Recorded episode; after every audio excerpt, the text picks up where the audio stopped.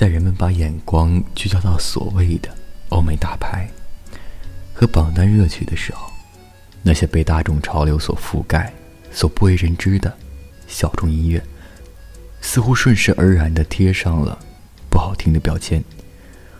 让我感到颇为真切的事情是，在我听这些歌曲的时候，经常被人上来一句：“听的什么玩意儿？”我找不到一个好而又真的原因。在我看来，听爱听的音乐真的不需要太过多的原因。在这尘土飞扬的人世间，能寻找到可以感受到内心深处的温煦音乐，与生活产生轻轻共振，足矣。接下来要听的这首歌，如潺水般刚劲的旋律，特别是在一分五秒的时候，心彻底被打动了，是一首能融化心的歌曲。It only hurts me to sit among the frozen memories, to hold on to a line without a lead. Put a poison in the well, it only hurts you. I hold forgotten moments in review, count aloud the blows I feel you do with a settled score to tell. How many times did I try to sever ties between us?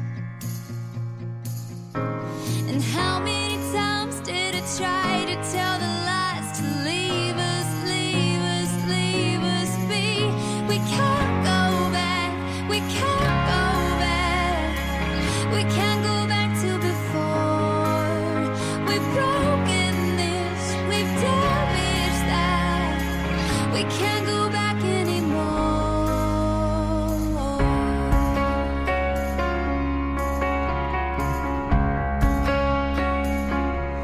I could walk away,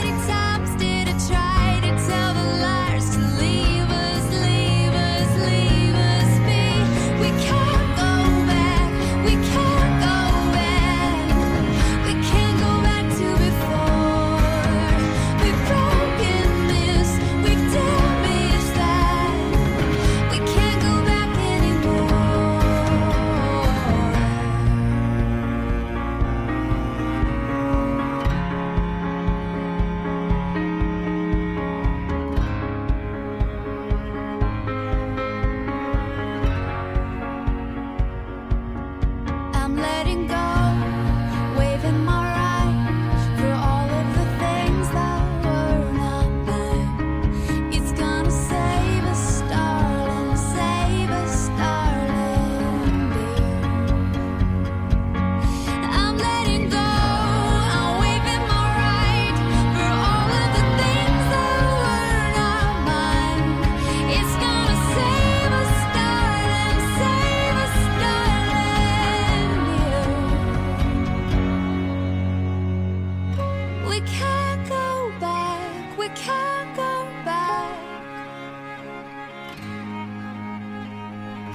We've broken this, we've damaged